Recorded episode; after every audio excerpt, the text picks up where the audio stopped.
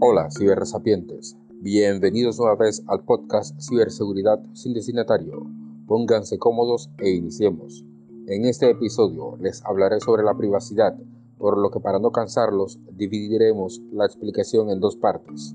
En esta primera parte comenzaremos por el significado del estándar ISO 27701, aunque su nombre, gestión de la privacidad de la información, básicamente lo dice todo es bueno decir que este estándar, igual que muchos otros, se divide en tres niveles, que son fundamentos, líder implementador y líder auditor. El certificado que obtengas dependerá de la capacidad de comprensión sobre la privacidad que están englobados en los dominios contemplados en él.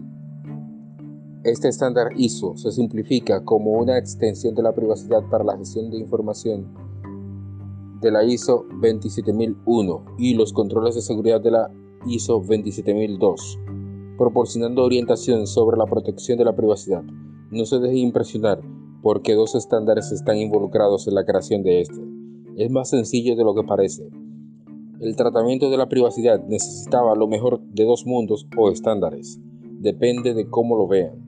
No desesperen, la segunda parte despejará las dudas que les pudo haber ocasionado esta primera parte. Pero recuerden, sean seguros al navegar en los mares de Internet.